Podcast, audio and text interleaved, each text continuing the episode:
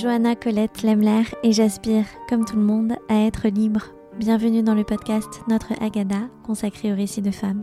Bienvenue dans ce lieu particulier où je vous invite à raconter votre récit. Notre Agada, c'est le premier podcast dédié au récit de libération des femmes juives. Parce que les femmes ont beaucoup à dire sur les rapports de domination, parce que la liberté passe par la libération de la parole, parce que nous avons besoin de nouveaux récits pour faire advenir un monde plus juste. Je prends Pessah, la Pâque juive qui est la fête de la libération du peuple juif, comme point de départ de notre réflexion sur la liberté.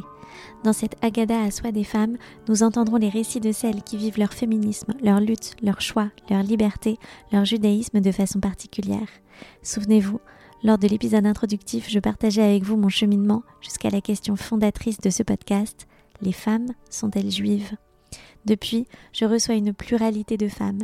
Chacune conjugue ses identités, ce qu'elle a reçu et ce qu'elle en fait, de manière singulière. Et de la mosaïque de tous leurs récits émerge la complexité, la nuance et sans doute les vérités de nos expériences. Pour cet épisode de rentrée, j'ai eu l'immense plaisir de recevoir Myriam Levin. Myriam est une femme assez incroyable, avant-gardiste dans ses choix et ses engagements, avec un naturel, une sororité et une humilité déconcertants comme si tout cela n'avait rien de spécial. Myriam m'a raconté ses souvenirs de Pessard. On a parlé du bricolage que c'est de faire des cédères où l'on essaie de tenir compte de tout ce qui nous constitue, nous et nos proches. On a parlé de légitimité et de l'injonction à la maternité. Et avant de commencer, je vous partage une citation de Gisèle Halimi dans sa plaidoirie du procès de Bobigny. La femme était esclave, disait Bébel, avant même que l'esclavage fût né. Quand le christianisme devint une religion d'État, la femme devint le démon, la tentatrice. Au Moyen Âge, la femme n'est rien, la femme du cerf n'est même pas un être humain, c'est une bête de somme. Et malgré la Révolution, où la femme émerge, parle, tricote, va aux barricades, on ne lui reconnaît pas la qualité d'être humain à part entière. Allongez-vous, accoudez-vous, servez-vous une coupe de vin, bref, sentez-vous libre. Notre Agada, récit de femme, ça commence maintenant. Et la fille rebelle, que dit-elle?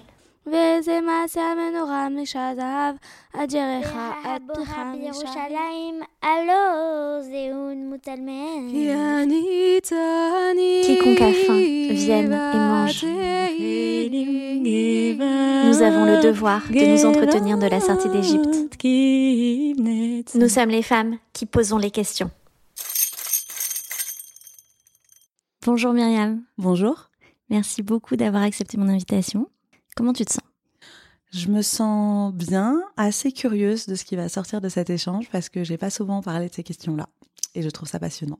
Eh ben, je suis ravie euh, que euh, cette parole se, dévoile ici. Euh, Myriam, tu es une journaliste féministe, tu es écrivaine, tu es entrepreneur. Tu as passé les 15 dernières années de ta vie à interviewer des personnes, anonyme ou célèbre, que ce soit pour Le Parisien, Elle, Bi, euh, Chic Magazine, qui est un magazine féminin et féministe que tu as cofondé euh, et qui traitait de sujets de société par et pour les femmes. Euh, les Inrocks également et de nombreux autres titres de presse. Et récemment, avec Elisa Azogi-Burlac, tu as cofondé Milim. C'est ça.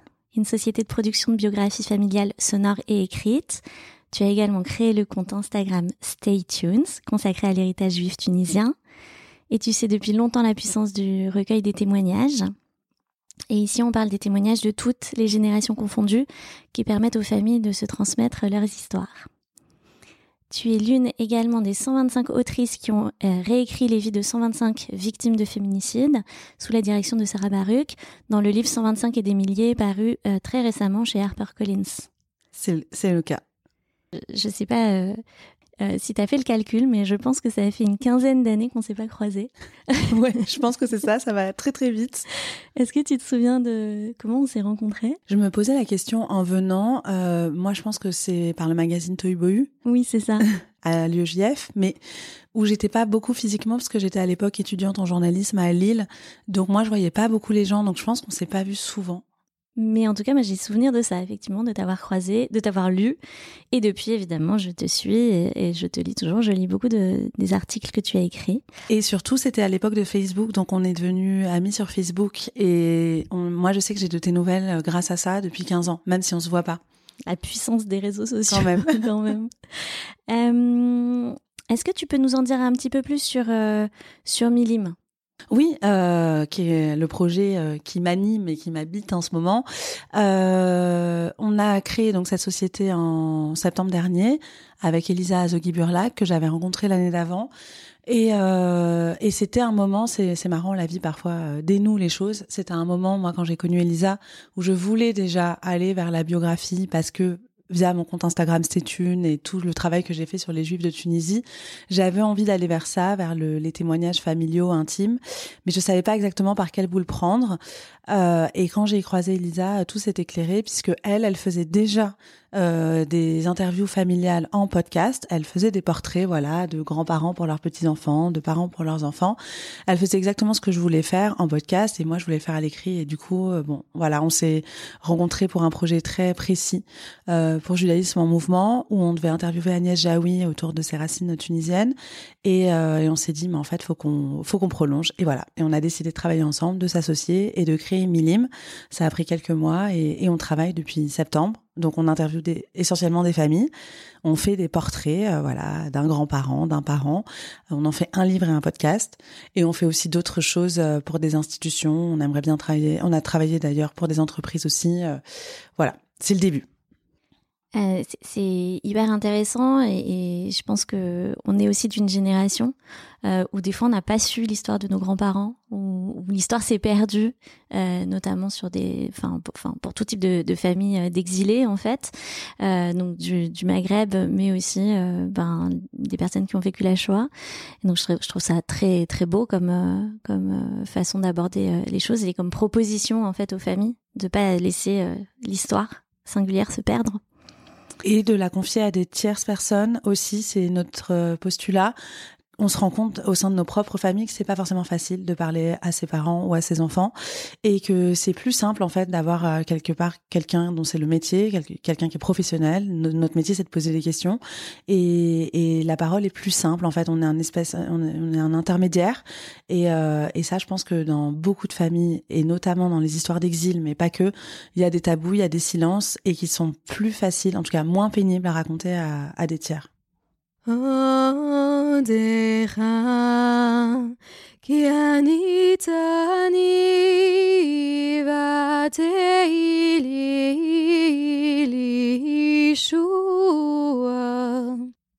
Alors, Myriam, comment c'était euh, Pessar quand tu étais une enfant? Pessar, quand j'étais une enfant, euh, c'était une des trois fêtes qu'on faisait, parce que chez moi, on n'était pas très pratiquant, mais quand même, on faisait les fêtes principales. Et, euh, et c'était, euh, j'en garde un bon souvenir. Euh, mais je me rends compte maintenant que, je suis adulte qu'en fait c'était très nouveau chez moi puisque ni la famille de mon père ni la famille de ma mère n'avaient fait Pessar avant eux ou à peine du côté de ma mère. En fait donc mon père vient d'une famille israélites, comme on dit, c'est vraiment les Français juifs euh, très laïcs euh, depuis des années qui ont une histoire compliquée avec leur judaïsme parce que ils ont dû se cacher pendant la guerre, ils ont changé de nom, euh, comme beaucoup de juifs après la guerre, ils n'ont pas voulu Enfin, ils ont voulu ne plus être juifs, mais en même temps, c'est impossible. Et en même temps, ils ont quand même transmis quelque chose. Mais voilà, mon père, du coup, il y avait rien. On faisait pas les fêtes, rien du tout, du tout. Et ma mère euh, venait d'un couple mixte Pologne-Tunisie, donc pareil du côté polonais, euh, c'était un Polonais de Pologne en plus, donc avait perdu toute sa famille, qui par miracle n'était pas en Pologne en 39, mais donc il y avait plus rien non plus, plus personne. Et donc la seule euh, branche de ma famille qui pratiquait un petit peu, c'était la famille tunisienne de ma mère, française de Tunisie, si elle m'écoute, elle me tue quand je dis pas français de Tunisie. Euh, et mais du coup, qui avait une pratique quand même assez euh, genrée. Ma grand-mère étant une femme, en fait, elle, elle faisait surtout la cuisine. Et euh, donc, on mangeait très bien au CDR de Pessard, grâce à ma grand-mère qui était toujours là. Mais finalement, il n'y avait pas de transmission. Euh, ma mère, elle, a des souvenirs de CDR euh, où on écoutait un disque, en fait, où on savait pas trop. voilà, apparemment, ça se faisait pas mal chez les Tunisiens. Effectivement, j'ai entendu, oui, qu'il y a, ces disques. D'ailleurs, il y a un disque très récent de So Cold qui a repris l'entièreté du CDR de, la Haggadah en chant. Et, je crois que ça a fait écho à une tradition où les gens ben, ne savaient pas, donc écoutez un disque. un disque. voilà, il bah, faut absolument que j'achète ce disque de Sokol. mais donc voilà, donc mais ça je l'ai su bien plus tard, parce que moi quand j'étais enfant, du coup, on faisait un CDR qui avait été complètement réinventé par mes parents. Mais ça, je le savais pas. Je l'ai su bien plus tard quand ils m'ont raconté que eux, en fait, quand ils se sont mariés, ils se sont rendus compte euh, après avoir commencé leur relation, qu'ils étaient tous les deux juifs. C'est quelque chose dont ils n'avaient même pas parlé au début. Enfin, très rapidement, ils s'en sont rendus compte. Et en gros, euh, ils ont décidé qu'ils allaient faire un retour vers le judaïsme parce que l'un et l'autre, ça leur manquait. L'un n'avait rien et l'autre avait presque rien. Et du coup, ils ont décidé de se marier à la synagogue, ce qui s'était pas fait dans la famille de mon père, par exemple. Euh, et ils ont décidé qu'ils allaient nous élever, nous les enfants, là-dedans. Donc, on a été au Talmud Torah, etc. Et en fait, ils ont beaucoup réappris avec nous. Il y a plein de choses. En fait, quand on arrivait du Talmud Torah, ils, lisaient nos trucs et ils réapprenaient avec nous. Et, euh, et ils avaient eux-mêmes pris un peu des cours après leur mariage pour euh, pour tout réapprendre en fait. Donc ils se sont inspirés de tout ça pour euh, fabriquer leur CEDER et qui pour moi est le CEDER normal, mais qui en fait je me rends compte est un CEDER un peu voilà reconstitué où on fait quasiment tout en français parce que tout simplement ils connaissent pas les prières en hébreu. voilà j'ai j'ai découvert aussi après que ça faisait quand même partie de la tradition de Pessard de lire euh, dans la langue du pays. Euh, donc finalement, on n'était pas si à la masse que ça. Mais voilà, le CDR de, mes parents, il est, euh, je pense qu'il manque plein de morceaux, qu'il y a plein de parties qu'on fait pas, comme dans plein de familles.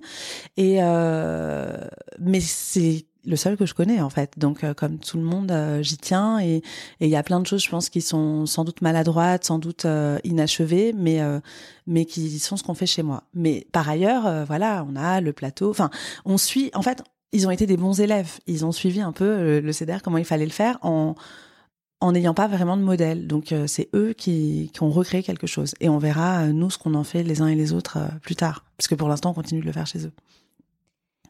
Et les agadotes que vous utilisiez, tu une idée de ce que ce que c'était? Ou de ce que c'est encore? Mince, je n'ai pas la marque en tête, euh, la maison d'édition, etc. Mais elle est assez connue apparemment. C'est la c'est la Agada des des Juifs alsaciens et euh, qui est donc très francophone, mais qui est vraiment une, une agada assez classique, très old school. Les pages sont un peu jaunies, évidemment. Et, euh, et... il y a des taches de vin. Voilà, c'est dans toutes les familles, non C'est le principe. Et euh, mais euh, non, j'ai plus en tête, mais elle, est finalement assez connue, genre, parce que quand même au fil des années, je me suis retrouvée à faire euh, des sédarim chez d'autres gens. Et, euh, retrouvé cette agada. Voilà, je me suis rendu compte qu'elle était présente. Elle était par exemple là récemment, j'étais à Copernic, euh, elle y était aussi. Enfin, voilà, c'est une classique. Mais effectivement, je crois qu'on on, traduit toujours. Euh, en tout cas, chez moi, c'est comme ça. Euh, on lit en hébreu et on lit en français, notamment parce que les enfants savent pas ce que, ce que ça veut dire et que ça semble assez important dans un processus de transmission euh, que tout le monde autour de la table sache de quoi on parle. Euh, donc, euh, donc ça résonne ce que tu ce que tu dis. Et, et, qui posait des questions? Alors moi malheureusement, comme je suis l'aînée, j'ai été tout de suite privée de ça. Enfin, j'exagère parce que on se répartissait, je saurais pas te dire exactement, mais évidemment, euh, j'ai des frères et sœurs beaucoup plus jeunes que moi dans ma fratrie. Euh, j'ai 11 ans d'écart avec ma plus petite sœur. Donc en fait, il y a longtemps eu des petits, plus euh, quand même régulièrement aussi, soit des petits cousins, des enfants d'amis, parce que pareil, on j'ai pas précisé, mais dans notre CEDER, comme du coup on était un peu les seuls juifs de la famille, bon bah il y avait un peu de temps en temps un ami, de temps en temps parfois des non-juifs aussi. donc on voilà, on n'est pas dans le CEDER classique. Mais donc c'était, on est quand même quatre enfants, donc on a posé pas mal de questions et et il n'y avait pas de différence entre filles et garçons. Ça, c'est quelque chose, en fait, euh, voilà, c'était pas un sujet. On est deux filles, deux garçons, euh, ça n'a jamais été un sujet. Et dans les réponses qui étaient apportées? Dans les réponses, euh, bon, c'est quand même mon père. là, c'est intéressant par rapport. J'ai écouté d'autres épisodes de ton podcast et ça m'a questionné sur la façon dont on faisait notre CEDER, malgré tout, parce que je viens d'une famille où tout est assez égalitaire, et notamment dans le judaïsme. Mais s'il y a bien un endroit où quand même il y a une répartition assez genrée, euh, c'est le Seder de Bessar. Et, euh, et toutes les fêtes en général. Voilà, c'est quand même malgré tout, même si mes deux parents ont tout réappris ensemble, et mon père ne savait pas du tout plus que ma mère, c'est quand même lui qui conduit le CEDER. C'est lui qui lit. Euh, voilà, on a vraiment euh, repris cette tradition euh, du chef de famille. Je mets des guillemets parce que je pense que ma mère est autant chef de famille que mon père, mais là, à, à ces moments-là, c'est mon père qui, mène la discussion. C'est une, vraie question aussi de l'induction de, de, des agadotes à cet endroit-là. C'est-à-dire que le CEDER, dans la Haggadah, il y a plein d'occurrences du chef de famille de l'expression le chef de famille. Et c'est vrai que sans y penser, euh, bah, je crois qu'on on, se glisse dans les rôles euh, qui ont été prévus par la Haggadah aussi, euh, qui sont un reflet des rôles de, de la société. Mais j'imagine que c'est très nouveau de remettre en question ce qui est le chef de famille. Oui, oui, parce qu'on n'avait même pas la question avant, donc effectivement. Et les préparatifs? Et les préparatifs étaient aussi euh, réalisés par des femmes. En l'occurrence, ça a quand même été très longtemps ma grand-mère, donc de Tunisie, euh, qui en plus, elle, euh, elle y tenait. C'est vraiment sa conception. Elle était pas, c'était pas quelqu'un de religieux, mais elle avait quand même toujours fait les fêtes et, c'était un rituel important pour elle. Et, et c'est ce qu'elle savait faire. C'est une femme qui a, qui a arrêté les études jeunes, qui a eu pas mal de frustration sur le fait qu'elle aurait justement aimé avoir une plus grande carrière. Enfin, elle était déjà très féministe, je pense. Mais pour le coup, son rayon c'était la cuisine et elle le faisait très bien. Donc vraiment, et, euh, ça, je ne la remercierai jamais assez parce qu'on a toujours très bien mangé. Et maintenant qu'elle est plus là, c'est ma mère qui a repris le flambeau et et ça reste quand même ma mère qui, qui gère euh, la cuisine, même si, encore une fois, je viens d'une famille où mon père peut, alors pas trop à Pessard, mais à d'autres fêtes, ils font les choses ensemble. Euh, mais c'est quand même plutôt ma mère qui gère ça. Il se trouve qu'en plus, c'était les recettes de sa mère. Donc il y a quand même aussi une transmission qui s'est faite de ce côté-là. Et bon, un jour, j'ai dit que je m'y mettrais. J'ai toujours du mal, mais mais j'aimerais bien parce que malgré tout, euh, même si moi j'ai une éducation euh, très euh, intellectuelle, féministe, etc., je trouve que c'est une très belle transmission, la transmission de la cuisine, et que, enfin, j'adore manger, j'adore, j'adore ces recettes-là, j'y tiens beaucoup, donc j'aimerais vraiment savoir les faire. Donc j'en ai appris quelques-unes très très vite, mais c'est vraiment pour l'instant ma mère qui gère. Et c'est drôle parce qu'on parle de témoignages et de, euh, et de transmission. Et c'est vrai qu'on, à part dans des livres de recettes, euh, qui sont pas forcément partagés ou qui sont pas forcément compréhensibles euh, aussi, euh, parce qu'il n'y a pas le petit twist qui va faire que ça a exactement le goût de ce que préparaient nos grands-mères. mais il n'y a pas de, on consigne pas en fait la façon dont on prépare les plats. Non, et c'est d'ailleurs une blague, alors notamment chez les séfarades. Encore une fois, donc moi j'ai qu'une grand-mère séfarade, tout le reste c'est ashkénaze, mais je pense que c'est vrai partout. C'est une blague du fait que c'est comme si elle ne voulait pas nous donner les recettes. Elle nous dit tu mets ça, tu mets de l'huile, tu mets du sucre. Mais oui, mais combien? Et il y a vraiment quelque chose comme ça, comme si euh, on veut bien transmettre, mais on veut garder ce petit ce petit truc et puis ce côté oui intransmissible. On peut pas écrire les recettes et euh, ça, je trouve que c'est en train de changer avec notre génération. Il y a pas mal de livres là qui sortent de petits enfants qui cuisinent avec leurs grands-parents et qui justement notent avant que ça se perde. Et je, trouve ça bien. Oui, et puis moi j'ai des souvenirs très ancrés d'expérience du coup culinaire avec ma grand-mère où j'ai fait avec. Euh, et, c'est la façon euh, encore la plus simple d'avoir euh, d'avoir retenu quelque chose. Même toi, tu as besoin de noter pour savoir refaire. Évidemment. Parce que elle, elle, euh, elle n'a pas besoin, mais moi. Évidemment, bien sûr. Euh, et aujourd'hui, comment ça se passe, Pessard Alors, aujourd'hui, euh, c'est un peu la croisée des chemins parce que, euh, entre-temps, euh, les enfants ont grandi, vieilli, on est tous adultes. Il se trouve, euh, et ça pose plein de questions, qu'on n'est pas marié, qu'on n'a pas encore d'enfants, euh, alors qu'on serait largement en âge d'en avoir, mais que du coup, effectivement, pour l'instant, on n'a pas euh, cette espèce de relais de génération euh, qui se fait dans beaucoup de familles. Mais du coup, ça questionne. Enfin, moi, je sais que c'est quelque chose qui m'a beaucoup questionné. Je pense que mes parents aussi. Par où passe la transmission Du coup, elle passe par d'autres biais. Euh, on a continué en fait à faire ce CEDER, en fait, auquel on tient tous on a élargi un peu la table et c'est vrai que ces dernières années, euh, il y a des nouveaux habitués qui sont euh, un cousin, euh, un cousin qui lui est revenu vers le judaïsme et qui du coup n'a pas forcément d'endroit où aller et qui vient chez nous. Euh, j'ai mon cousin Germain aussi qui est lui à fond en train de revenir. Enfin, donc c'est c'est marrant de voir un peu qui on a recréé comme habitué du CEDER et on a gardé, enfin mes parents ont gardé cette habitude quand même d'ouvrir leur table, ce qu'ils font de toute façon pour toutes les fêtes, mais qui est particulièrement recommandé à Pessard. Et donc on a régulièrement aussi des non-juifs, ce qui euh, maintient cette tradition du français. T'en parlais, euh, il y a les enfants, mais il y a aussi les gens qui connaissent pas l'hébreu. Euh, donc finalement, le, le CEDER ressemble à celui de quand j'étais enfant, avec quelques petites variantes. Le fait que maintenant c'est ma mère qui gère tout, alors qu'avant c'était ma grand-mère. Mais voilà, il se trouve que moi, dans ma vie personnelle, il faudrait qu'on se revoie l'année prochaine parce que euh, ma vie est en train de changer. Euh, voilà, j'ai enfin mes parents sont tellement contents. J'ai enfin rencontré quelqu'un. Mais elle top. voilà. Donc, euh, on est en train de s'installer ensemble, mais lui, il a des enfants. Euh, donc, c'est un peu encore chaotique, mais j'imagine qu'on va aussi se mettre à faire le CEDER chez nous. Ce quelqu'un, en plus, euh, étant rabbin de profession, donc euh, rabbin libéral, euh, certes, mais rabbin quand même, parce que ce que je veux dire, c'est qu'il y a une conception de, de la religion qui est sans doute aussi très ouverte par rapport à, d'autres rabbins. Bref, tout ça pour dire que je pense qu'on va se mettre à le faire chez nous et, euh, et que je suis curieuse de voir justement. C'est toujours un moment que plein d'autres gens ont vécu avant moi.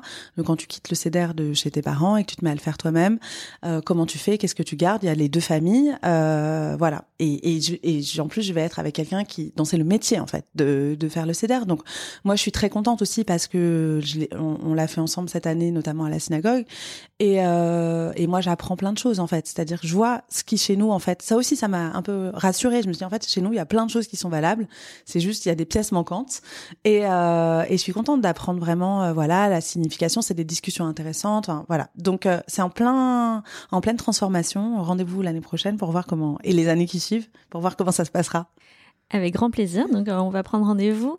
Et, je retiens deux choses de ce que tu dis. Il y a, il y a vraiment cet aspect de bricolage qui est hyper intéressant je crois que c'est chez tout le monde comme ça. Oui, en fait. C'est-à-dire que ouais, on, on, est, on passe par la case bricolage. Et l'autre point qui est en sous-texte, euh, mais, mais, mais peut-être on peut en parler un petit peu, c'est cette question de légitimité. Euh, C'est-à-dire qu'on a toujours l'impression que de là où on vient, c'est pas forcément exactement euh, de la bonne manière, ou c'est pas forcément euh, quelque chose sur quoi on peut parler. Ça touche beaucoup les femmes. Est-ce qu'on a une voix légitime? Quand on est juive euh, pour, euh, pour s'exprimer sur les fêtes et sur comment on conduit les fêtes c'est une très bonne question euh, parce qu'en effet, quand on est femme, on a souvent l'impression qu'on n'est pas légitime. Alors, ce qui paradoxalement n'était pas forcément mon problème, puisque moi, ayant grandi dans une synagogue libérale, euh, j'ai tout appris comme mes frères. J'étais l'aînée en plus, donc j'étais la première à ouvrir la voie. J'ai eu des copines. Enfin, j'ai fréquenté plein de filles en fait qui, qui faisaient tout. Mais euh, c'est en grandissant plutôt à partir de mes études, quand j'ai commencé à fréquenter d'autres juifs, vraiment, ce qui n'était pas trop le cas avant. Je fréquentais que des juifs libéraux en fait de ma synagogue c'est là que je me suis rendu compte que non seulement j'étais pas forcément légitime en tant que femme, mais en plus je n'étais pas forcément légitime en tant que juive libérale. Et là, en effet, je pense que j'ai eu une période où, alors ça m'a pas, je suis jamais devenue euh, ayatollah ou ça ça m'a pas du tout euh, renvoyé vers ces je me suis pas dit faut que je devienne très religieuse ou plus pratiquante ou plus traditionnaliste pas du tout. Mais c'est vrai que ça m'a interrogée et que c'est une vraie question euh, qui peut encore parfois me traverser aujourd'hui. Est-ce que je suis vraiment légitime? Parce que c'est quelque chose qu'on peut me renvoyer à la fois en tant que femme et en tant que libérale. Et en fait, euh, je suis quand même euh, assez sûre que oui, malgré tout, même si je peux avoir un petit côté hésitant parfois sur certaines choses, euh, c'est quand même la beauté du judaïsme de, de laisser la voix euh, à tout le monde en fait. Il n'y a pas un juif qui est plus juif qu'un autre et n'en déplaise à beaucoup de gens. Euh, c'est assez fantastique de voir à quel point, moi, c'est ce que je préfère en fait, euh, c'est parler avec des gens qui cheminent, euh, qui sont pas sûrs, qui questionnent. Il y en a beaucoup dans le judaïsme. Euh, on dit que le judaïsme est la religion du questionnement. Je trouve aussi qu'il y a aussi beaucoup de gens malheureusement qui ne questionnent pas et qui ont l'impression que c'est eux ou elles qui savent. Mais euh, mais oui oui, évidemment que cette question de la légitimité, c'est très important que en tant que femme, en tant que libérale, en tant que tous les courants minoritaires, en fait, euh, on se sente légitime parce que euh, je suis convaincue que bon, je ne sais pas quel visage a Dieu, euh, s'il existe, s'il n'existe pas, si elle existe, elle n'existe pas, etc. Mais je suis convaincue que s'il y a une, autorité, il n'y a pas d'autorité supérieure justement. Donc en fait, il n'y a pas quelqu'un qui est plus juif que quelqu'un d'autre. C'est important, voilà. Du coup, moi, j'essaye d'être fière de de ça, de cet héritage, de pas forcément rougir euh, quand je connais pas des choses.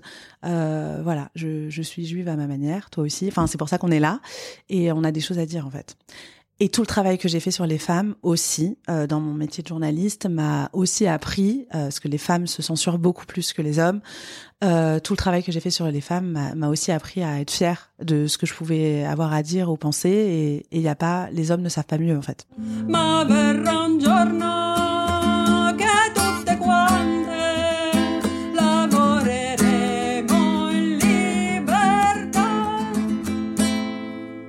On a parlé de préparation culinaire, mais est-ce que tu as des souvenirs de, recherche du Hametz? Alors, non, puisque parce que typiquement c'est quelque chose qu'on n'a pas fait du tout chez moi. Euh, je, je, pense maintenant que que j'y pense que tout simplement ne l'ayant pas vu faire par leurs parents, mes parents n'ont jamais eu simplement l'idée de le faire. Et puis aussi c'est c'est un degré de religiosité. Voilà, on n'était quand même pas très pratiquants. Euh, comme je te disais, finalement, les fêtes, c'était notre moment euh, le plus religieux de l'année, puisqu'on est une famille qui faisait pas Shabbat, euh, etc. Donc non, j'ai jamais recherché le Hametz, et pourtant, ça a l'air assez rigolo. quand t'es enfant, je pense que c'est un moment sympa, c'est un moment... Enfin, je sais pas, toi, t'as pas... non, t'as pas un bon souvenir de ça? Non, non, pas du tout. Ça dépend. Il y, a, des moments très rigolos, c'est-à-dire la, veille de, de où on cherche à la bougie les miettes de pain, c'est quelque chose de absolument fantastique. Donc on est dans le noir et on cherche à la bougie parce que c'est là qu'on va voir les miettes de pain. Ça c'est magique évidemment. Euh, bon, le, mois qui précède, ça peut être un peu stressant en termes de charge mentale, ouais. Ouais, mais pour les femmes notamment. Euh, notamment pour les femmes. Euh, mm. je veux bien croire et donc ça pareil, je sais pas le cheminement qui sera le mien. On verra. si quand j'ai des enfants, si si voilà, je pense que clairement, euh, la filiation joue un rôle énorme. Qu'est-ce que tu vas transmettre? Si c'est juste pour toi, c'est vrai que euh, Est-ce que euh, au milieu de ma vie, j'ai tout à coup envie de changer? J'ai pas forcément besoin de me mettre à chercher le rametz pour moi, mais c'est sûr que s'il y a des enfants dans la maison, ça peut être une tradition sympa. Euh, bon, et c'est toute la question de la tradition aussi que qui m'interroge beaucoup. Euh, une tradition que tu n'as pas connue, dans quelle mesure elle est ta tradition? En même temps, si tout le monde, tous les juifs autour le font, et c'est ça qui, qui constitue le judaïsme, peut-être que ça vaut le coup de la recréer. C'est exactement en plus qu'ont fait mes parents à leur échelle. Donc, je ne suis pas fermée sur cette question du rametz, mais pareil, il faut vraiment qu'on refasse l'émission dans quelques années.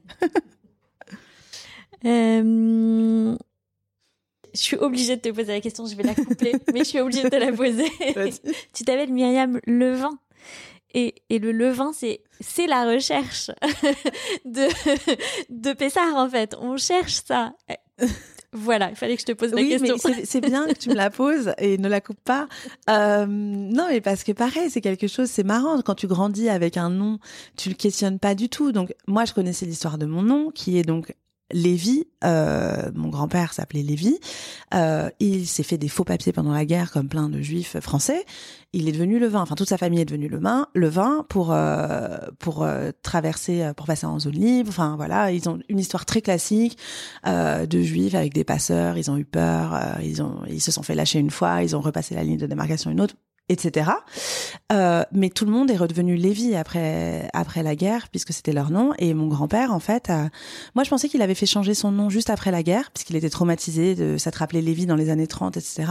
Et j'ai appris très récemment qu'en fait il a fait changer son nom justement quand il a eu des enfants et euh, parce qu'il voulait pas que ses enfants revivent ce qu'il avait vécu. Bref, donc cette histoire, je la connais par cœur. J'ai bien connu mon grand-père aussi, j'en ai parlé avec lui, mais j'avais jamais vu la dimension Hametz jusqu'à assez récemment, euh, parce que sans doute aussi, euh, encore une fois, moi j'ai grandi dans un milieu soit pas juif, soit juif, euh, très libéral, etc. Donc c'était pas des choses qui venaient qui venait en tête des gens. Mais là, depuis quelques années, je fréquente des gens plus religieux et c'est venu plusieurs fois à la blague.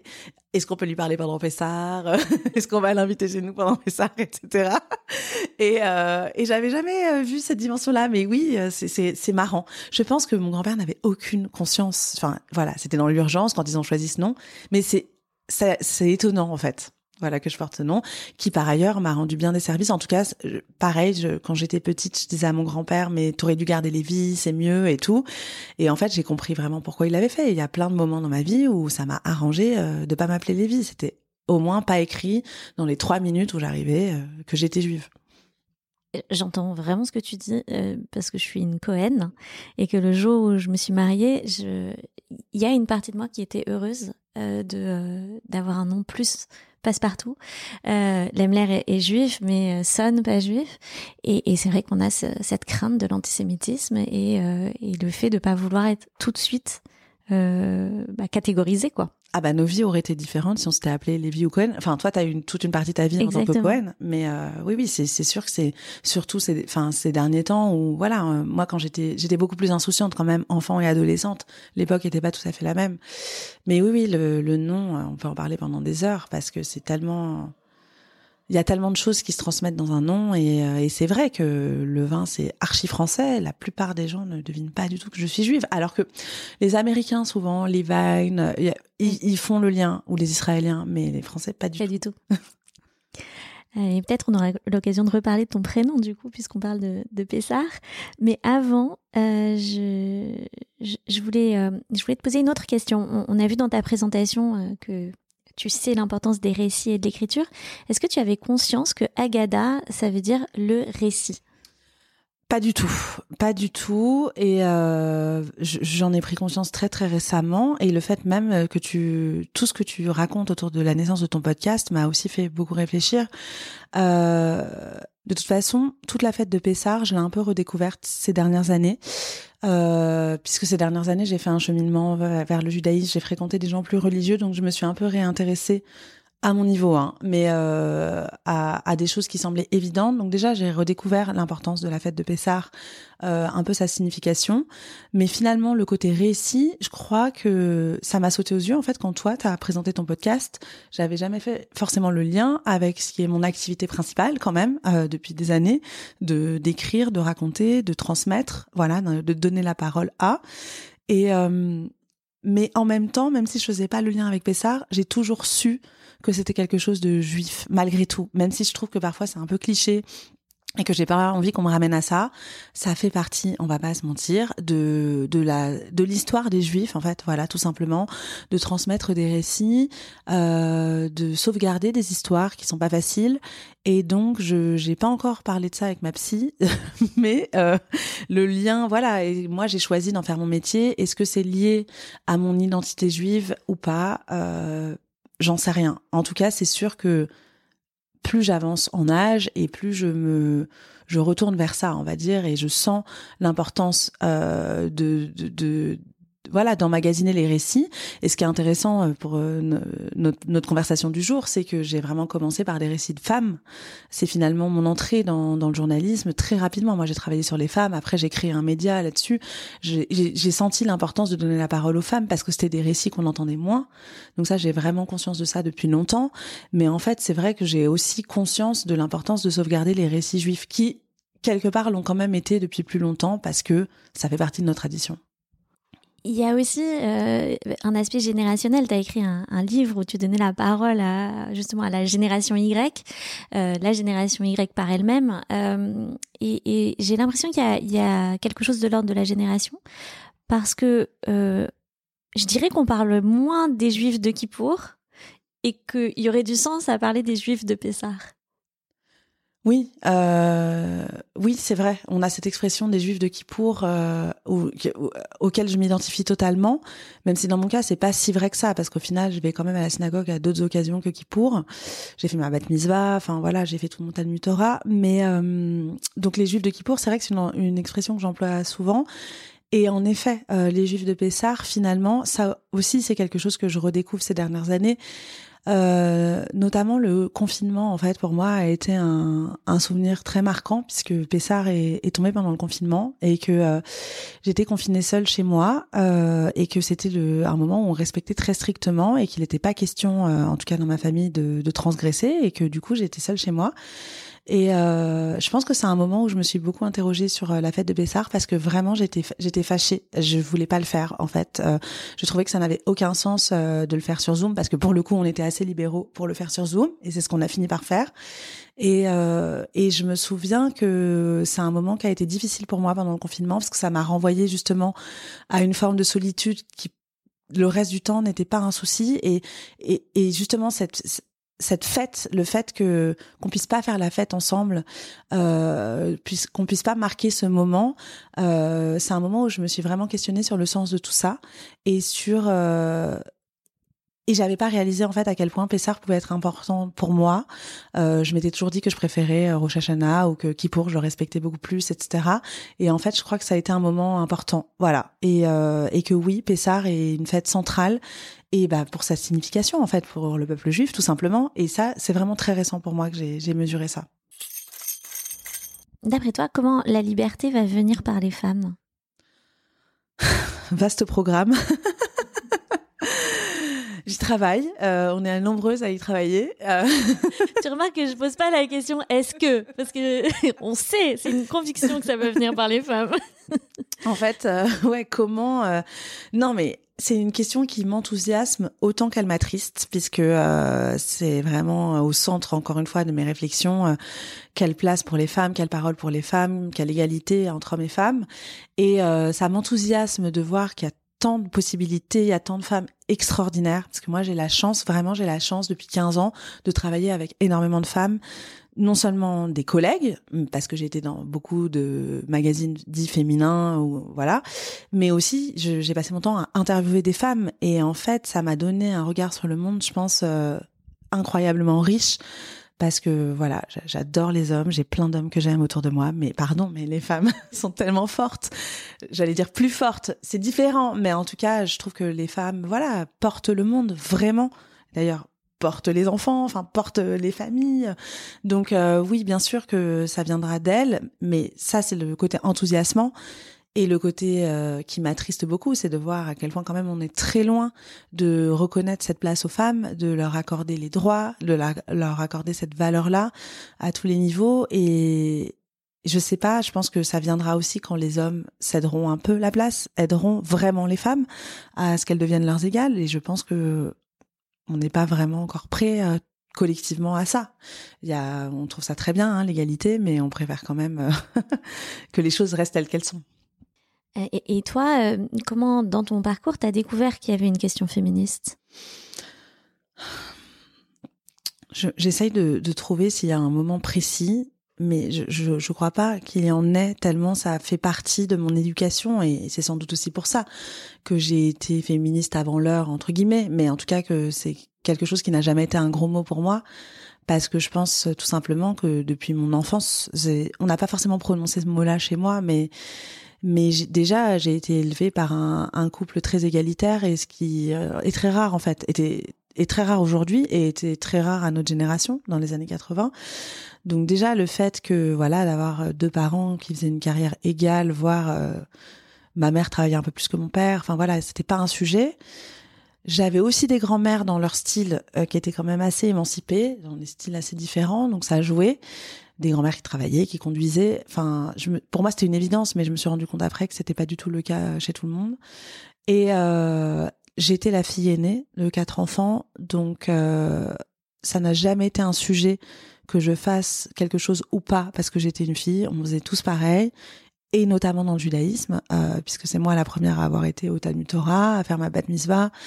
Euh, j'ai adoré en plus, donc j'ai adoré mes années Talmud Torah. Je me suis fait des amis qui sont encore mes amis, donc presque, enfin non, 30 ans plus tard. Euh, donc c'est quelque chose qui m'a vraiment porté, et donc je n'ai pas du tout euh, questionné le fait d'être une fille, une femme dans mes études. Euh, voilà, j'ai fait absolument ce que je voulais, même si par exemple, j'ai pas choisi une carrière scientifique, j'ai choisi une carrière finalement dite un peu plus féminine. Euh, j'ai fait Sciences Po, après je suis devenue journaliste, c'est une profession qui est très féminisée, mais bon, ça c'est d'autres sujets. Mais en tout cas, à aucun moment j'ai eu l'impression que parce que j'étais une fille ou une femme, je devais faire ci ou ça. J'ai été élevée avec une cousine aussi. Euh, dont je suis très proche encore aujourd'hui, on a un an d'écart, qui était aussi l'aînée de sa fratrie. Bon, et pareil, qui était une figure très forte. Donc dans notre famille, être des filles n'était pas quelque chose, on n'avait pas quelque chose en moins. Donc c'est vrai que je me suis quand même lancée dans la vie avec euh, l'idée euh, que c'était pas un sujet. J'avais des copines en plus euh, assez féministes aussi, dont les mères étaient ouvertement féministes, un peu 68 ardes, etc. Donc ça joue. Donc ça faisait partie du paysage. Donc, quelque part, je l'ai toujours été. J'ai pas eu vraiment un déclic. Par contre, j'ai eu des déclics inverses de ah ouais, en fait, tout le monde n'est pas comme ça. Ah ouais, en fait, euh, être une femme euh, peut être un problème. Enfin, voilà, c'est c'est dans ma vie d'adulte en fait que j'ai pu découvrir. Euh, les entraves euh, que posait euh, le fait d'être une femme, euh, mais quelque part c'était trop tard en fait. J'étais déjà très libre et, et, tant mieux parce que franchement c'est quand même un combat de chaque instant. vraiment encore aujourd'hui, je trouve que c'est un combat de chaque instant de d'essayer de conquérir sa liberté en tant que femme. Donc faut être armé en fait. Enfin et celles qui viennent plus tard, je les admire énormément parce que parce qu'il faut déconstruire encore plus en fait. Et on note l'importance des rôles modèles euh, dans, euh, dans ce que dans ton, dans ton parcours, dans ce que tu dis. Euh, et du coup, c'est dans ton travail de journaliste que tu as commencé à voir, ou dans les études, que tu as commencé à voir qu'il y avait cette question-là? En fait, oui, je pense que déjà dans les études, je me souviens qu'on avait des projets étudiants où j'avais déjà écrit sur les femmes. Donc c'était quelque chose qui m'intéressait déjà. Donc oui, j'ai toujours su que c'était intéressant j'avais j'ai toujours su qu'il y avait euh, des autrices euh, comme Simone de Beauvoir, je pense à elle parce que c'est la plus évidente, mais j'ai toujours su qu'elles existaient sans forcément les avoir lues à cet âge-là, mais ça faisait partie du paysage. Ensuite, euh, je saurais pas dire exactement pourquoi je me suis orientée vers les femmes euh, dans le journalisme parce que j'ai donc commencé au Parisien euh, ma première année de journalisme donc qui n'avait rien de de féministe. C'était passionnant mais dans un autre genre. Mais c'est vrai que très rapidement je suis arrivée dans des à, à piger dans des magazines féminins. En fait je me souviens maintenant que tu me dis que quand je révisais mes concours d'école de journalisme moi, j'étais une lectrice. Chez moi, il y avait toujours eu elle et Marie-Claire. Voilà, c'était, ça faisait partie de la culture. Donc, je me souviens qu'en révisant, je, je, lisais ces magazines en plus de lire euh, Le Monde, euh, Le Figaro, Libération, parce qu'on nous demandait de lire tout ça. Et je me souviens que ça m'apportait plein de sujets que je voyais pas ailleurs et que dans les pages société et que très longtemps c'est ce que j'ai voulu faire. Euh, être bah, c'est ce que j'ai fini par faire d'ailleurs. J'ai eu cette chance d'être journaliste société dans un magazine féminin. Et je me rendais bien compte quand même qu'il y avait plein de sujets qui m'intéressaient en tant que femme et qui n'étaient pas moins bien. Et on parlait pas que de robes et de maquillage. J'aimais bien ça aussi hein, mais euh, euh, voilà il y avait plein voilà je pense à toutes les questions d'avortement mais aussi de sexualité même des sujets autour de l'amour du couple etc c'était toujours des, points de vue différents. Et je voyais bien que ça, ça apportait quelque chose, même à mes oraux de concours. Euh, je me souviens que voilà, ça, élargissait mon monde. Voilà, donc j'ai toujours gardé ces lectures et assez spontanément, quand il a fallu, c'était assez stratégique aussi, quand tu dois chercher tes premières piges, etc. Je me suis dit bon bah je vais aller frapper à ces portes-là parce que on sera moins nombreux. Déjà tous les mecs vont pas y aller. Et il y avait plein de femmes qui méprisaient ça aussi. C'est des discussions que j'ai souvent eues. Euh, et voilà, donc en fait, assez naturellement, je suis allée là, mais parce que j'avais toujours respecté ces sujets-là. Je m'étais jamais dit c'est des sujets euh, girly, de bonnes femmes. J'avais toujours pensé que le féminin était tout aussi intéressant. Et c'est après, donc j'ai fait mes premières piges, j'ai ensuite été embauchée dans un magazine féminin classique, mais où je faisais les sujets société et j'ai adoré ça. Et après j'ai monté Chic Magazine, donc qui était un féminin féministe avant MeToo, donc on était un peu des extraterrestres, mais au final ça a été très intéressant de, de voir cette vague monter. Et euh, j'ai toujours eu conscience euh, que euh, le vécu intime des femmes était euh, était intéressant. Et en fait, j'ai été rattrapée par l'actualité. Et maintenant, ça paraît évident de se dire que évidemment que l'intime est politique. Enfin, encore une fois, on nous avait pas attendu puisque toutes les féministes ont toujours dit, ça. Mais je veux dire, maintenant, le grand public a conscience que l'intime euh, féminin est, mérite d'être exposé et entendu.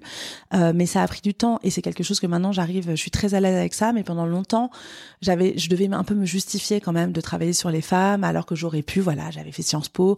Je rêvais aussi d'être correspondante pour Le Monde, etc. Et finalement, j'étais allée vers ces sujets-là. Mais, mais évidemment qu'il fallait en fait la, question s'est posée peut-être à l'inverse pour toi. Je pose souvent la question à quel moment la question d'être femme s'est superposée à la question d'être juive, mais d'après ton parcours, c'est plutôt l'inverse. À quel moment le fait d'être juive s'est superposé au fait d'être femme? Tout à fait, c'est exactement ça, et, euh, très tardivement en fait. Et, et, parfois, je me demande pourquoi ça n'est pas arrivé avant.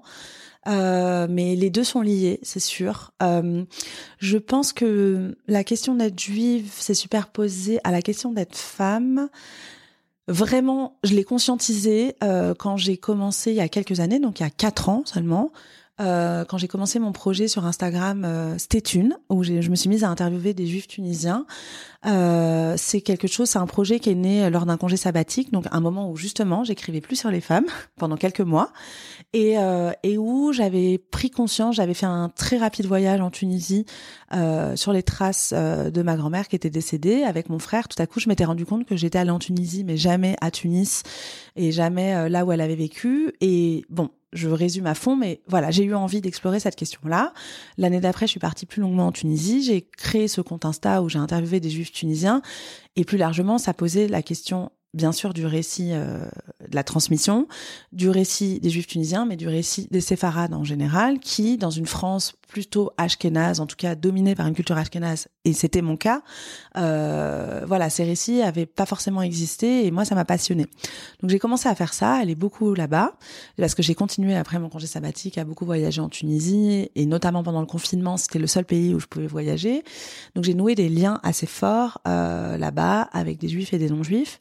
Et en fait, tout à coup, je me suis retrouvée à baigner dans euh, quelque chose de beaucoup plus identitaire, juif, parce qu'avant, je c'est quelque chose. J'ai jamais caché que j'étais juive. Bah d'ailleurs nous on s'est connus à Tohubohu. Voilà, ça m'intéressait déjà quand j'étais étudiante d'écrire là-dessus, mais ça restait quelque chose d'un peu quand même euh, en plus euh, euh, dont je parlais pas ouvertement. Je me souviens très bien quand j'ai pris la parole pour la première fois sur le fait d'être juive publiquement dans un podcast. C'était au moment de étude, donc il y a quatre ans, ce qui est assez tardif finalement. J'avais eu le temps d'écrire plusieurs livres où j'avais parlé de choses assez intimes. Euh, mon dernier livre, je parlais de ma congélation d'ovocytes, de mon parcours vers la maternité ou non, enfin des choses assez intimes, mais je n'avais jamais parlé de mon judaïsme. C'était l'intimité ultime finalement.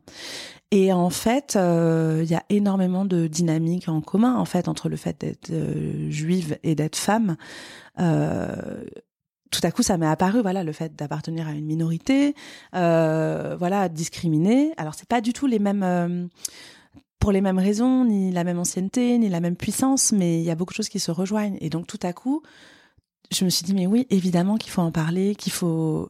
J'en ai toujours été fière, mais là vraiment le dire publiquement. Je pense que je portais, comme beaucoup de juifs aussi, euh, la peur d'en parler. C'est, voilà, on m'avait dit de ne pas le dire. Enfin, quand j'étais enfant, voilà, on m'avait dit de pas le dire. Je fréquentais des environnements pas juifs, donc la question se posait pas trop. Donc voilà, ça a été un long cheminement. Et en fait, maintenant, c'est évident. Et, c'est pour ça que je suis tellement heureuse que ton podcast existe, parce que euh, c'est évident qu'il faut lier ces deux thématiques. Et je trouve ça extraordinaire qu'il y ait un espace qui, grâce à toi, existe en, en français en tout cas. Donc merci. Merci beaucoup. Euh, ce que, ce que tu dis sur, euh, sur des mécaniques euh, de, de domination euh, qui sont un peu similaires sur les juifs et, et sur les femmes, c'est vrai que il y, a des il y a des quantités de pamphlets antisémites qui féminisent les juifs. qui disent, en fait, qui donnent des attributs aux juifs qui sont féminins pour s'en moquer et pour mieux les dominer. Donc oui, il y a, y a, clairement des mécanismes similaires. Oui, et euh, c'est toute la question de du dominant dominé, de des rapports de force, des rapports de pouvoir. Euh, avec la spécificité quand même les, que les femmes, euh, ça je, je, ne me lasserai jamais quand même de citer Simone de Beauvoir sur le sujet, qui euh, on est le seul groupe, je, je dis on, mais oui c'est vrai, les femmes sont le seul groupe quand même qui consent à, qui consent à sa domination, qui épouse euh, son dominateur. Ça pose des vraies questions. Et d'ailleurs il y a toute une réflexion en ce moment sur le couple hétérosexuel. Euh, comment être en couple hétérosexuel et féministe? Est-ce que c'est conciliable? C'est des vraies questions. Ensuite, j'espère je suis pas non plus pour euh, tout défaire. Et c'est là où justement il y a un nœud très fort chez moi euh, entre judaïsme et féminisme, parce que justement le judaïsme reste, euh, que ça nous plaise ou non, le judaïsme tel qu'on connaît reste une religion très genrée. En tout cas, la conception qu'on en a. donc, effectivement, je pense qu'il y a des choses qui ont qui ont été compliquées et qui le sont sans doute encore pour moi euh, d'être euh, si féministe euh, hors de mon judaïsme et comment le, traduire dans mon judaïsme, même si j'ai la chance encore une fois d'avoir grandi euh, dans une communauté libérale où vraiment j'ai pu faire tout euh, comme les hommes et à l'époque je, je m'en fichais, c'était pas une revendication du tout, c'était pas une question. Mais là maintenant que je fréquente pas mal de juives plus traditionnelles, des juives même très érudites, etc. le fait moi d'avoir pu lire dans la Torah euh, à 12 ans, euh, voilà, j'ai appris, enfin j'ai fait exactement, enfin je me souviens quand même que c'était quelque chose d'important, alors qu'à 12 ans c'est pas forcément le truc qui te qui t'anime le plus, je me rends compte que c'est une vraie chance en fait et que toutes les femmes devraient l'avoir et qu'il n'y a aucune raison. Et en ça, je trouve ça euh, très bien qu'on questionne la façon dont le judaïsme est transmis. Mais j'ai conscience aussi que c'est ancestral et que c'est très très compliqué de, de déconstruire ça.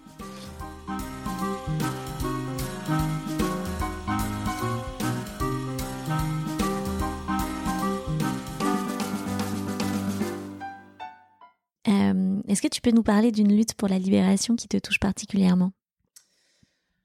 Euh, Ça fait un peu le lien avec ce qu'on vient de se dire. Euh, je, je pense qu'une des luttes qui me tient beaucoup à cœur ces dernières années, qui était un peu l'objet de mon dernier livre qui s'appelle Et toi tu t'y mets quand euh, où je racontais mon parcours pour congeler mes ovocytes, mais surtout euh, ce que c'était d'être une femme célibataire à 35 ans, justement hors des représentations, euh, des normes sociales, etc.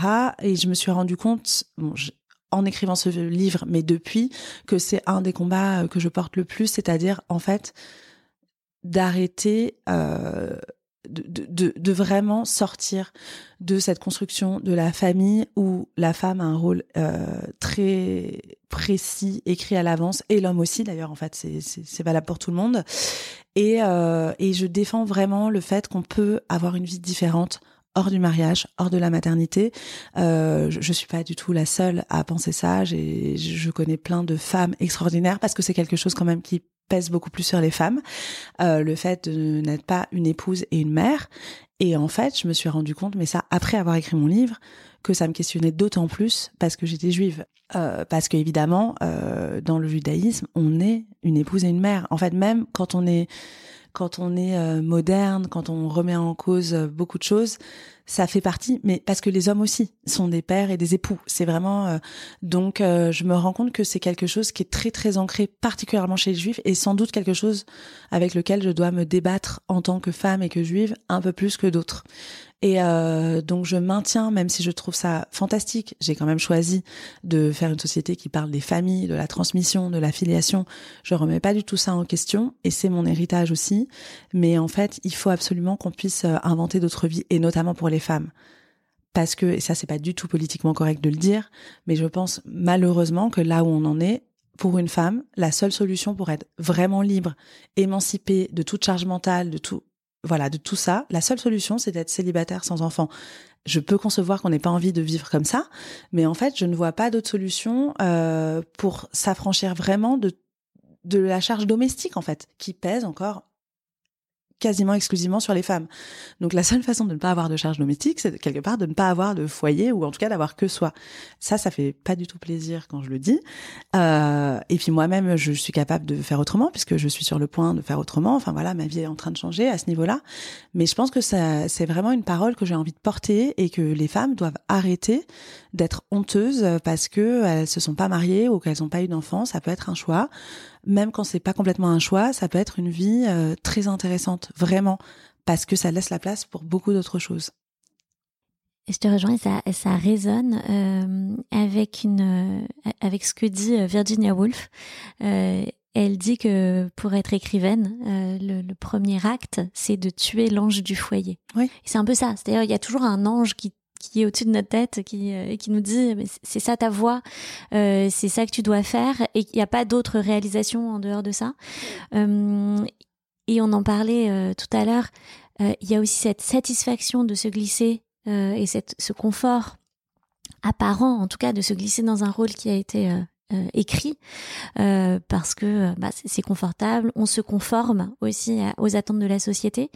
Mais ce qu'elle dit là, Virginia Woolf, c'est très puissant dans la mesure où elle vient dire pour être écrivaine, il y a un prix à payer.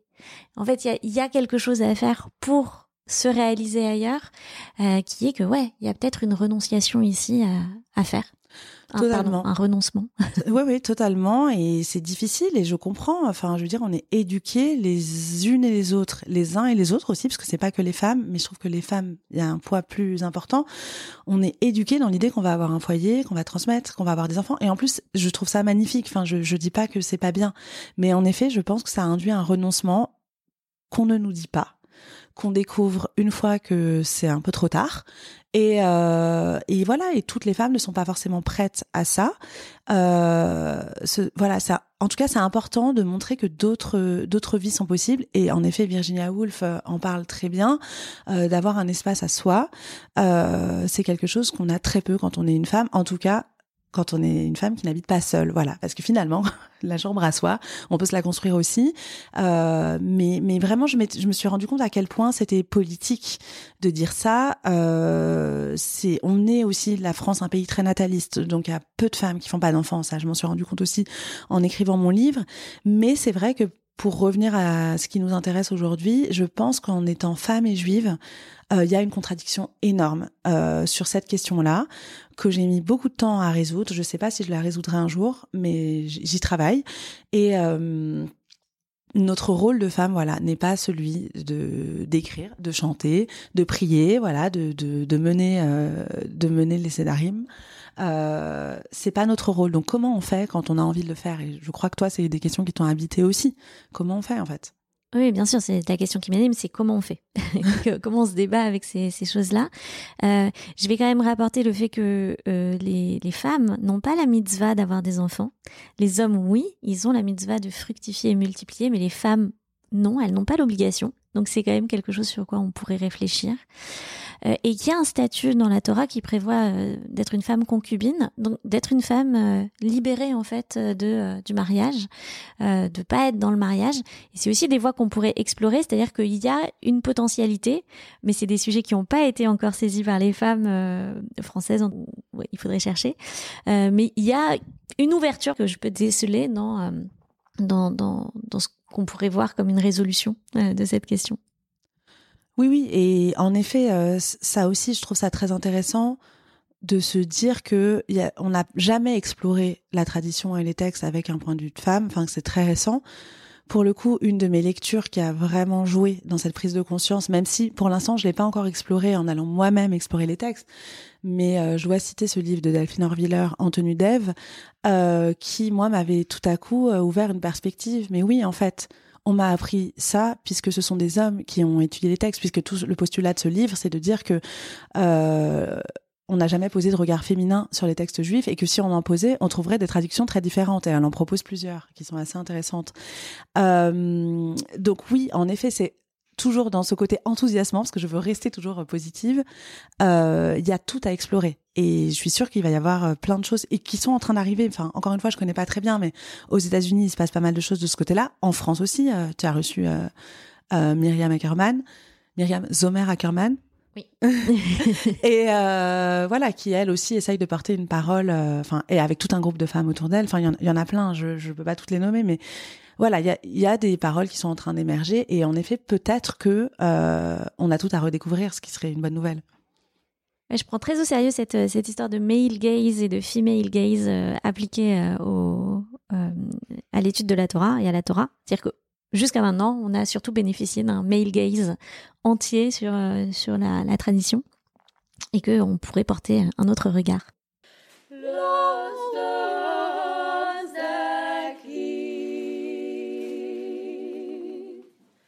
Nous allons passer aux quatre questions que j'ai l'habitude de poser à, mes invités. Euh, alors Myriam, ça évoque quoi pour toi un tambourin? Alors, je pourrais euh, faire une réponse euh, attendu vu mon prénom. Voilà, on y vient. J'avais fait un teasing. voilà. Euh, je me suis rendu compte d'ailleurs que je connaissais pas si bien l'histoire de Myriam, qui pourtant est un personnage euh, très fort. Je pense pas que mes parents avaient conscience en me donnant ce prénom euh, de, de, ce qu'il incarnait.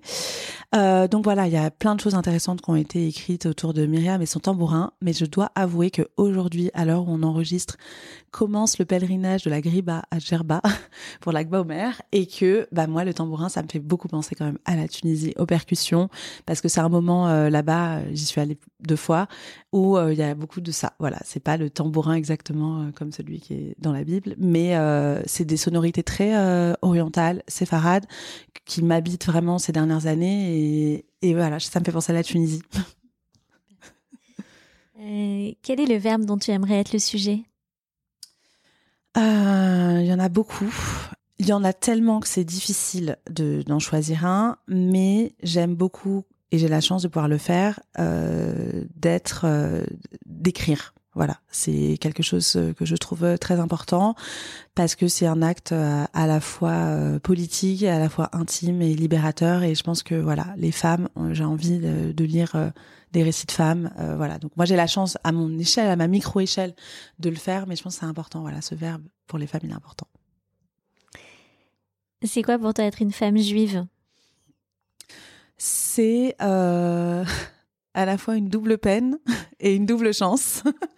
c'est, je pense, il y a des fois où je me dis tout serait tellement plus simple si j'étais un homme pas juif, et à la fois le monde est tellement plus intéressant en explorant toutes ces différences. Donc euh, non, je, je dirais quand même plutôt une double richesse.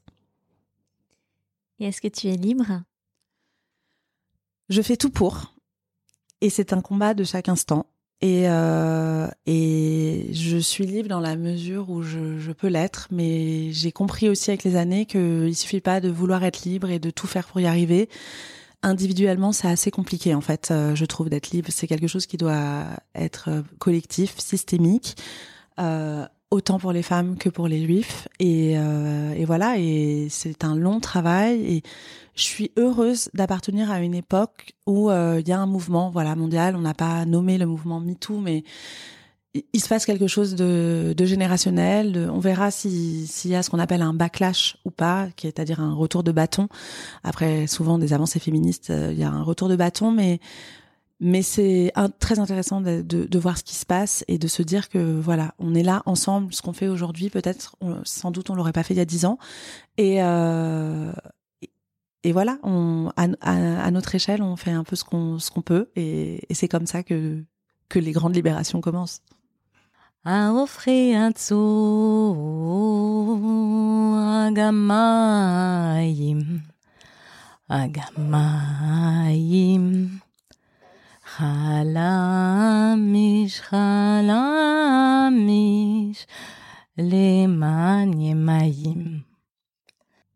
Il y a un passage de la Haggadah traditionnelle ou euh, des femmes que je t'ai transmises euh, qui te touchent particulièrement alors déjà, merci pour cette découverte de la Haggadah des femmes, ce que je ne connaissais pas et j'ai trouvé ça très intéressant. Enfin, ça va dans le sens de tout ce qu'on vient de se dire.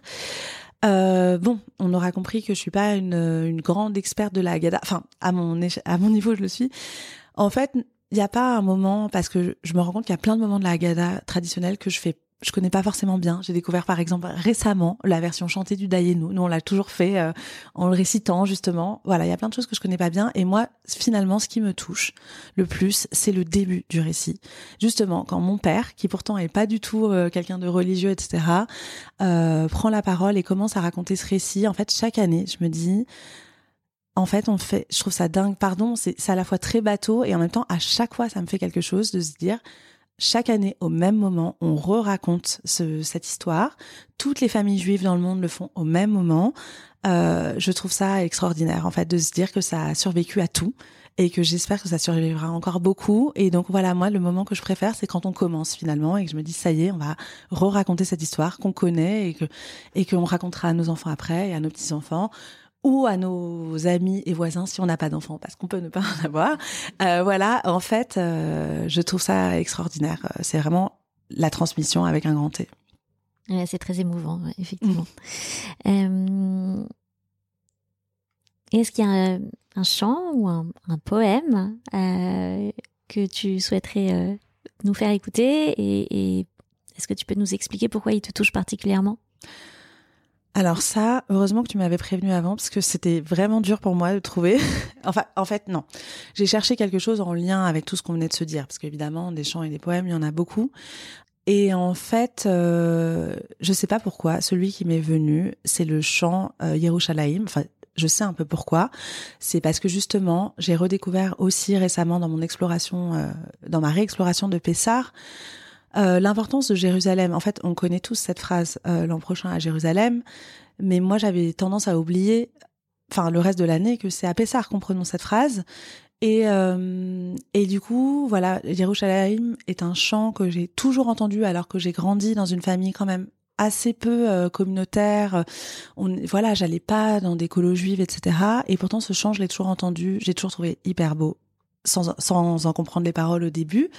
Et euh, bon, c'est la minute un peu sioniste, mais ça rappelle aussi euh, quand même, malgré tout, les critiques, malgré tout ce qu'on peut penser euh, d'Israël, ça rappelle le lien ancestral des Juifs avec Jérusalem, voilà, qui n'ont pas attendu 1948 pour avoir un lien avec Jérusalem. Et, et, et surtout, moi, ce que je trouve beau, c'est un peu comme le ce que je viens de dire sur le récit, c'est de se dire que dans toutes les périodes obscures qu'ont traversé les Juifs, vraiment, il y a eu des périodes très très dures, et notamment, je pense, au camp de concentration, mais même à d'autres périodes très compliquées où on a toujours chanté ce chant. En fait, il y avait une forme d'espoir et ça, je trouve ça très juif en fait, de toujours garder un micro espoir euh, que euh, on aura une autre vie, qu'on pourra aller ailleurs. C'est aussi l'exil. Enfin, c'est beaucoup de choses en fait. C'est pour moi ça ça résume plein de choses qu'on vient de se dire. Voilà, de est-ce que on va vivre à Jérusalem ou ailleurs, en France ou ailleurs? C'est une question qui se pose en ce moment. Voilà pourquoi je pense ce chant euh, est celui qui, qui m'est venu alors qu'il n'est pas directement lié à Pessar. c'est dur pour moi de chanter, même si j'entends ton argument que c'est politique pour une femme de chanter. Ça, j'ai réalisé aussi tardivement. Euh, J'y vais. ירושלים של זהב ושל נחושת ושל אור, הלא לכל שיר העיר אני כינור. ירושלים של זהב ושל נחושת ושל אור, עלו לכל שירי אני כינור. c'est génial, pardon, c'est super, merci oui, beaucoup. Non, mais c'est, j'adore cette chanson et, et, et j'adore la musique et j'adore chanter, mais jamais dans un micro. C'est hyper dur. Merci pour ton courage et, euh, et merci pour ce partage. Merci à toi. Et merci euh, de finir sur une note euh, d'espoir. on en a besoin. Cet épisode, on en a besoin. Merci beaucoup. Myriam. Merci à toi.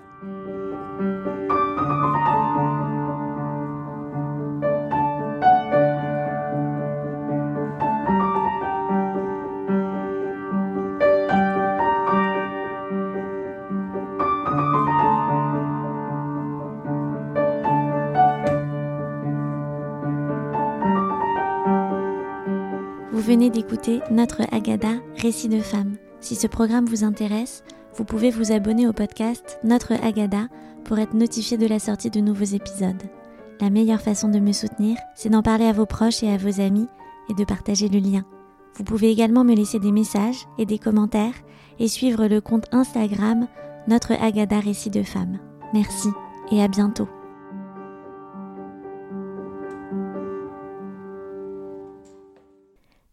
Et avant de vous quitter, je remercie chaleureusement toutes les personnes, et elles sont nombreuses, qui m'ont accompagné pour la réalisation de ce podcast.